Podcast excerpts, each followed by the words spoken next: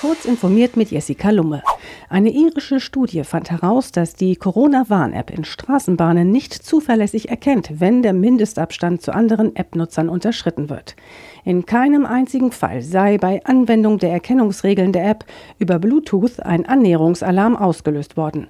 Dadurch gehen der Corona-Warn-App im öffentlichen Personennahverkehr viele Fälle durch die Lappen, bei denen eine Person einer anderen zu lange zu nahe gekommen ist, lautet das Fazit der Forschergruppe aus Dublin. Netflix hat in Deutschland die Möglichkeit eines kostenlosen Probemonats entfernt. Ein kostenloser Probezeitraum ist nicht verfügbar, heißt es schlicht in einer Informationsseite des Streaming-Anbieters. Warum der bis vor kurzem noch verfügbare Probezeitraum entfernt wurde, ist unklar.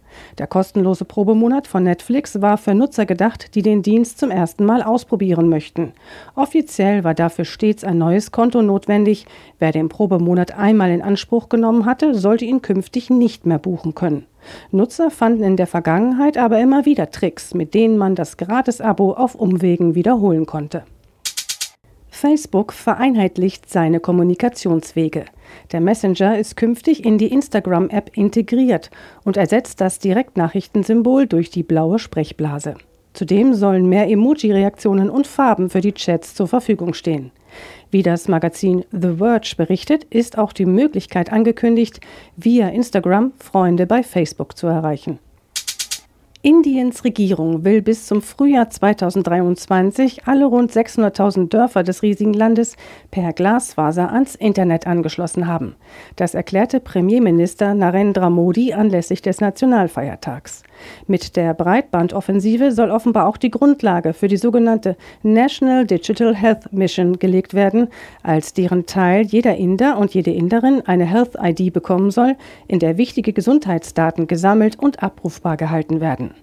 Dadurch sollen beispielsweise Arztbesuche erleichtert werden und die Patienten sollen informierte Entscheidungen treffen können.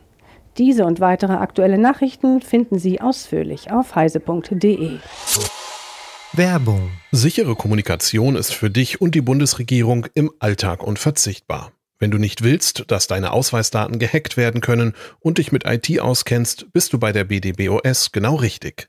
Im Moment suchen wir Spezialisten für IP-Adressverwaltung, große Netzwerke und vieles mehr.